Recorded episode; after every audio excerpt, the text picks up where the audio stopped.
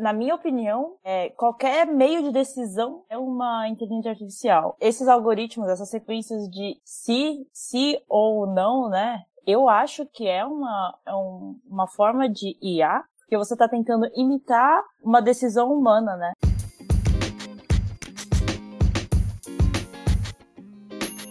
Boa noite, pessoal. Aqui quem fala é o Lucas Santana para começar nosso primeiro episódio do podcast Tecno Hype. E esse primeiro episódio a gente vai falar sobre inteligência artificial. Oi, gente. Aqui é a Renata Lia e a pauta de hoje é o que é inteligência artificial e onde IA está no nosso dia a dia. Então, Lucas, qual é a sua definição para inteligência artificial? Então, isso é a pergunta de quase um milhão de dólares. Né? Ninguém consegue explicar muito bem o que é que é inteligência artificial. E aí, pensando em, em, em termos mais técnicos, né, a gente tem o que chama de, de, programação um pouco mais clássica, que é aquela do CIS, então, da parte mais lógica. E aí, depois desde a década de 50, 60, foi surgindo uma área de conhecimento, que é a aprendizagem de máquina, que é como é que a gente ensina algoritmos a, a aprenderem, né? E mais recentemente, pensando em algumas aplicações um pouco mais abstratas, a gente acaba falando um pouco mais de inteligência artificial artificial, que é até o processo de a gente ter esses algoritmos mais autônomos, né, mais autômatos. Mas inteligência artificial tem que ser um algoritmo completamente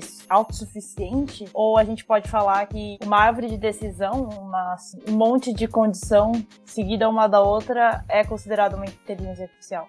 O que, na minha opinião, é qualquer meio de decisão é uma inteligência artificial. Esses algoritmos, essas sequências de se, se ou não, né? Eu acho que é uma, é um, uma forma de IA, que você está tentando imitar uma decisão humana, né?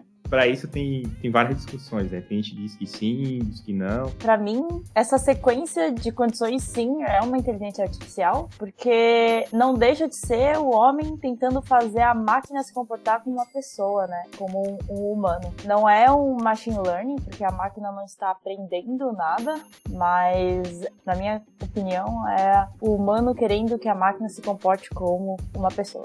E no final você acabou representando conhecimento ali, né? Se você conseguiu fazer um monte de regras, um monte de, de CIS, então você acabou de alguma maneira conseguindo representar o conhecimento para aquele algoritmo tomar esse tipo de decisão. Sim, e eu acho que a gente, no final das contas, a gente funciona com essa base de, com uma árvore de decisão para fazer as coisas, né? É, você olha para, você acorda, aí você pensa, estou cansado, sim ou não? Aí se sim, continue na cama, entendeu? Se não, eu levanto. E a árvore de decisão é só um jeito mais simplificado dessa sequência de pesos que a gente toma para fazer alguma uhum. coisa. Já que você falou esse termo árvore de decisão, e aí imagino que a maioria das pessoas que estão ouvindo esse podcast aqui não trabalha com ciência de dados, engenharia de dados. Já que você falou sobre isso, explica um pouquinho sobre o que é essa árvore de decisão, o que são esses algoritmos, que é, é essa linguagem toda que a gente está falando aqui. Então, acho que primeiro é legal a gente pensar o que, que é um algoritmo, né? Antes da gente entrar de fato nesses nominhos que a gente dá. Algoritmo é uma forma matemática de representar um comportamento. eu não sei se eu posso colocar assim. É como se fosse uma equação em código. Você concorda? Sim, é, é algoritmo tudo, né? Você falou assim, se eu acordo, se eu tô com sede, eu tomo água, se tá fazendo sol, vou pra praia. Então a gente tem esse, esses algoritmos que a gente já, já se comporta assim, a gente só tá tentando de alguma maneira representar isso pra máquina, né? aí a gente entra no, nos, nos algoritmos, nos tipos, né? É. Então, voltando nesse ponto que você falou da, da árvore de decisão, né? Que talvez seja um algoritmo que a gente já tenha visto na internet, que a gente tem lá um ponto de partida. Então, pensando é, qual que é o time que uma pessoa torce. Então, se, se essa pessoa é de São Paulo, então ela vai para a linha da direita, e aí, se ela mora na Zona Leste, ela é torce pro Corinthians, e se ela mora na, na Zona Sul, na Zona Oeste, torce pro São Paulo. Enfim, eu sou de Salvador, não conheço exatamente. Seria mais ou menos isso, né? Seria dependendo da, daquilo que. É, das variáveis, dos dados que você tem sobre você, eu consigo decidir algo sobre. tentar prever pelo menos algo sobre você, né? Eu acho que um exemplo bom de árvore de decisão Sabe aquele jogo Perfil? Eu não sei se você já jogou quando era criança, que tinha um monte de carinhas assim. Você tinha que adivinhar qual carinha a pessoa tinha. Não, Daí... acho que eu nunca joguei não, mas pode não? falar. É porque é coisa de velho, talvez. mas por exemplo, você tinha uma carinha e eu tinha que adivinhar qual carinha que você tinha. E eu tinha um tabuleiro com todas as opções de carinhas, né? De rostinhos. E daí eu falo, ah, é mulher? Aí você só pode me responder sim ou não. Aí se é uma mulher, então eu posso, eu já elimino todos que não são mulher, certo? E daí você vai perguntando, ah, é asiático, tá com o cabelo preso, tem olho azul. E daí, com isso, até você achar a resposta correta. Eu é, acho que então... funciona bem como uma árvore de decisão aí. Se daí é, é mais um exemplo, né, de algum tipo de algoritmo que existe, é menos para falar sobre o algoritmo em si, mas para mostrar que são coisas menos complicadas e que a gente já faz de qualquer jeito, assim, né? Não é algo que é, que é do outro mundo. A gente só está representando agora esse tipo de algoritmos dentro de computadores, né? Está representando isso através de, da programação. E daí a gente volta para a pergunta inicial sobre inteligência artificial, né? E o que é que é inteligência no final das contas? O que é que você entende que é inteligência? Inteligência, para mim, é como um ser, a gente não pode falar que é só uma pessoa, né? Um, um ser vivo consegue captar o ambiente que vive e interagir com ele. Por exemplo, acho que a gente, nós pessoas, temos lógica como uma forma de inteligência, como interpretar imagens, eu entendo que até o jeito mais fácil de, de, explicar o que é inteligência é até não explicando o que é, né? É só tentando demonstrar o que é que significa. Então você falou agora de lógica, pensar, lembrar, é, decidir, refletir, criar, ponderar, todas essas são, elas são capacidades inteligentes, né? Então, em geral, a gente fala que é, é, até mais fácil dizer se alguma coisa é inteligente ou não pela capacidade de inteligência que ela tem do que tentando definir exatamente inteligência. E não necessariamente Sim. tem a ver com aquilo que a gente fala de inteligência, né? que é inteligência lógica, matemática, criativa, espacial, não é necessariamente isso. Né? Uhum. E tem até um exemplo que eu gosto quando a gente fala de inteligência, que é há um tempo atrás ainda existia um ranking de raças de cachorro mais inteligentes. E daí você olha assim e fala, mas como é que ranquearam isso, né? Como você fala que um cachorro é mais inteligente que o outro. Quando você vai ver mais a fundo o método para definir qual era o cachorro mais inteligente, era muito de qual cachorro é, obedecia e aprendia comandos mais rápido. É, e aí entra bem essa discussão do que é inteligência, né? Porque, por exemplo, o cachorro, a raça que era ficou em último lugar, era um cão caçador no deserto que foi feito para ser super independente, por estar num ambiente super inóspito, mas não quer quer dizer que ele é menos inteligente que um cachorro que mexe com ovelha, sabe? É, então é basicamente o índice de rebeldia do, do cachorro, isso daí. Exato, exato. E as pessoas interpretaram isso como inteligência. Pois é, né? Isso é um negócio bem comum, assim. A gente não tá falando sobre isso ainda, sobre viés de dados e tal, mas é bem comum classificar uma coisa querendo representar outra e fazer uma confusão, né? Que a gente tá, tá querendo falar. Principalmente quando a gente fala de inteligência artificial, isso acontece bastante, né? Eu acho que aí entra bem essa parte de inteligência artificial, que é qual é o seu objetivo que você quer fazer, sabe? Então, usando de novo o ranking de cachorros, talvez devesse ser, em vez de o ranking dos cachorros mais inteligentes, deveria ser o mais apto para obedecer, ou para pastorear, ou para sobreviver no deserto. É, pois é, né? Então, você pegar um, um cão, um poodle super domesticado, colocar ele no meio do deserto, não vai sobreviver muito tempo, né? Provavelmente. Pois né? é, e, e a mesma coisa coisa para uma inteligência artificial. Você vai. Uma super inteligência tá feita lá para reconhecer imagens. Se você tentar rodar, usar essa inteligência para interpretar a voz, não vai dar certo, né? É, e aproveitar que a gente já tá falando um pouquinho sobre isso, sobre como é que essas inteligências se comportam. Vamos falar um pouquinho sobre como é esse processo de criar uma inteligência artificial, né? Quais são as etapas, bem por cima, assim, a gente pode até falar mais em próximos episódios, mas você como engenheira de dados, provavelmente deve estar muito próxima desse processo ou já esteve no processo de construção de, de inteligência artificial ou de algoritmos de machine learning? Como é que é o processo de se criar uma, uma IA? Eu gosto de pensar em, nesse processo como se fosse uma plantação. Sempre usando analogias. Para você conseguir ter o seu, a sua IA boa, de uma qualidade boa, você tem que ter insumos bons, certo? Então você precisa ter dados bons. E daí que entra bastante engenharia de dados, que é trazer dados com qualidade e na quantidade que a gente precisa, né? Então, essa primeira fase, eu acho, da construção é onde que eu pego esses dados, como eu pego esses dados e ver se eles fazem sentido pro que eu quero. Pegando essa primeira fase, por outra parte de dados, né? Que a segunda etapa, que é bem importante também, é o que a gente fala de pré-processamento de dados e da feature engineer, né? Que é a engenharia de características, que é uma vez que a gente pegou esses dados, a gente acaba transformando eles em informações que são de fato relevantes para essa inteligência artificial. Né? Então, a gente está falando de imagens, por exemplo, a gente pegou um conjunto enorme de dados lá de imagens, e aí provavelmente a gente vai fazer, é, a gente está falando de reconhecimento facial, é definir o que é um olho, o que é uma boca, o que é um nariz, e isso é o que a gente está definindo como características né, dessa inteligência artificial. Se a gente está falando de cachorros, a gente vai pegar lá quais são as raças, definir quais são as raças, definir quais são as características que podem dizer que ele obedece mais ou menos, né? Se ele ouvir o mesmo comando dez vezes antes de responder, pode dizer que isso é, é cachorro que responde bem ou que responde mal, pensando no ranking, né? Seria algo nessa linha. E daí acho que depois vem a parte do algoritmo, né? Escolher o algoritmo que melhor se encaixa para a situação que a gente quer. Porque parece ser muito simples, né? Escolhe o algoritmo e pega o resultado. Mas eu acho que você que já mexeu muito mais com machine learning, inteligência artificial do que eu, deve saber que não é bem assim.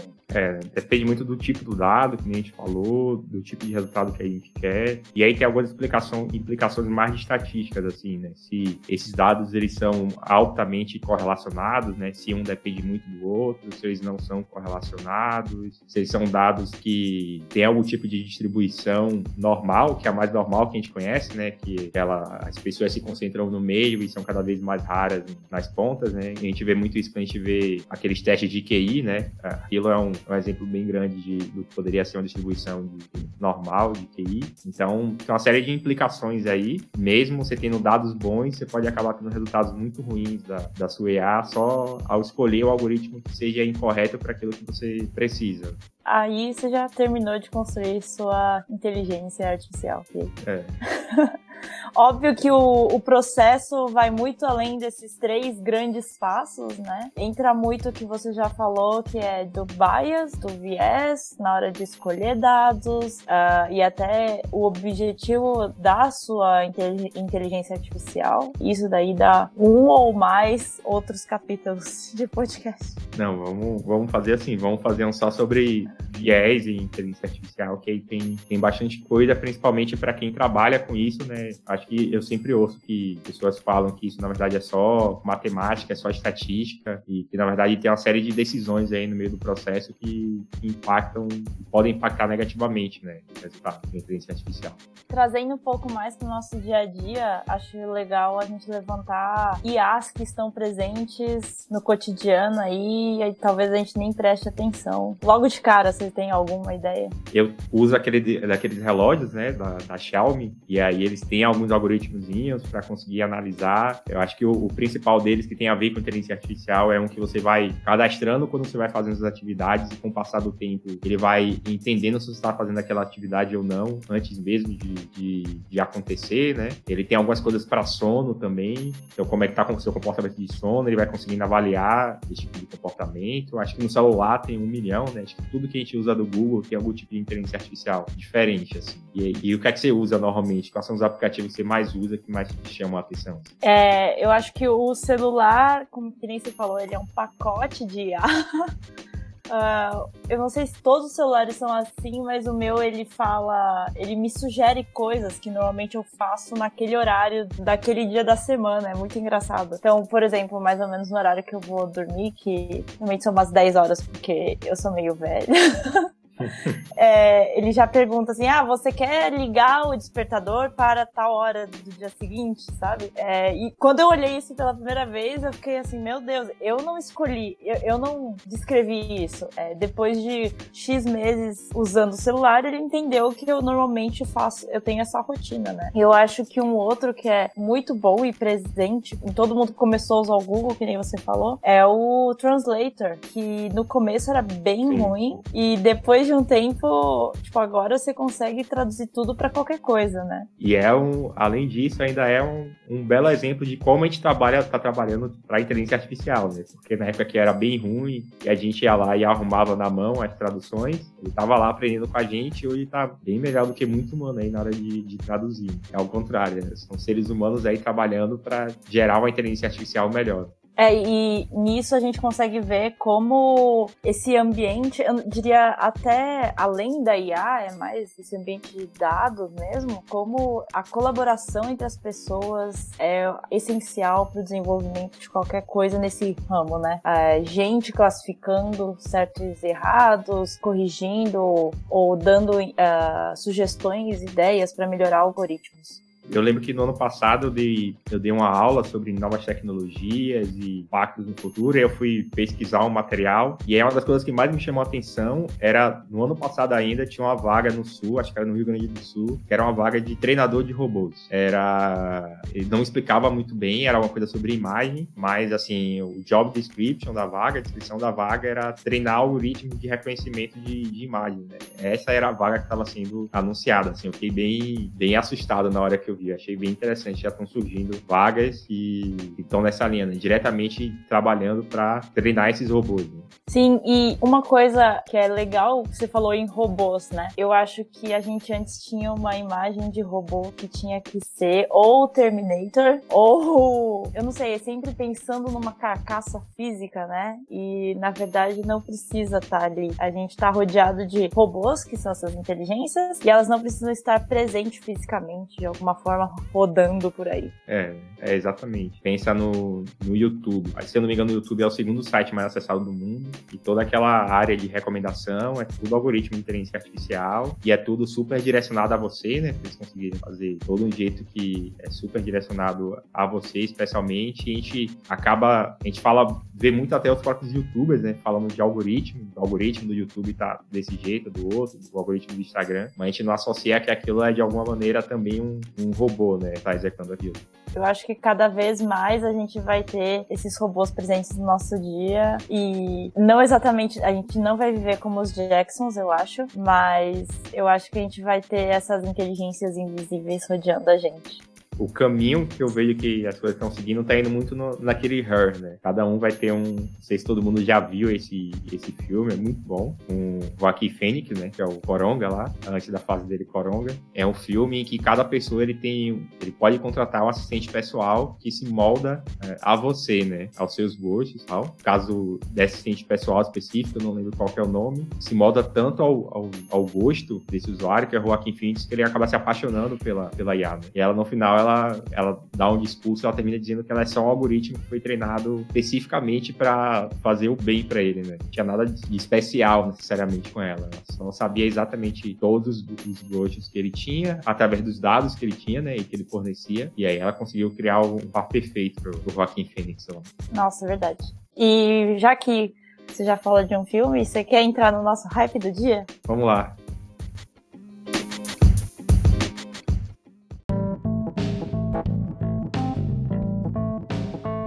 Sobre inteligência artificial, acho que a coisa que mais me interessou recentemente foi a, a terceira temporada do, do Westworld. Não sei se todo mundo assiste, é bem legal, é da HBO.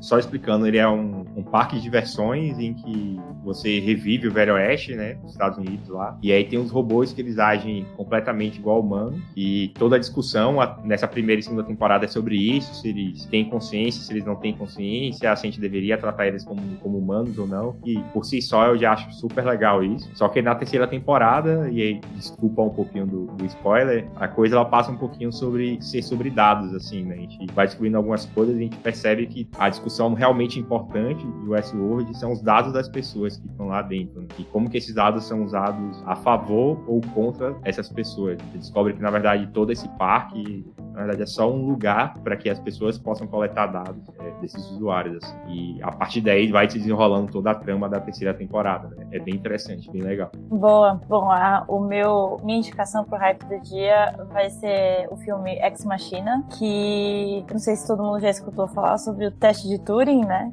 uma inteligência tem que passar pelo teste de Turing, que é enganar uma pessoa, fazer ela achar que realmente está interagindo com outra pessoa. E é muito legal porque é um funcionário de uma empresa de tecnologia que vai fazer esse teste de Turing com um robô, um robô, um androide, assim né? E é uma mulher androide. Depois disso, é muito legal ver como. Porque ele começa falando: ah, não é justo esse teste, porque eu já sei que ela não é uma pessoa. Aí o chefe dele, que colocou ele para testar, fala: ah, isso que a gente vai ver. E daí você vai. Bom, aí você tem que ver o filme pra. Se não é muito spoiler mas é sensacional, é muito bom e abre um monte de discussão sobre qual que é o limite da inteligência artificial e dessa interação que a gente tem e da confusão que a gente faz com o que, que é humano e o que não é. É, pois é, né? No final os robôs vão tomar conta de tudo, vai ser igual o, o eu robô lá e o Smith e já é. Esperamos ah, que não. Esperamos que não. Não vai ser que nem o Exterminador do Futuro. Bom, temos nosso primeiro capítulo? Temos nosso primeiro capítulo. E aí, muito obrigada, Lucas. Muito obrigada, Rê. Então, tchau, tchau, pessoal. Até o próximo capítulo do Tecno Hype.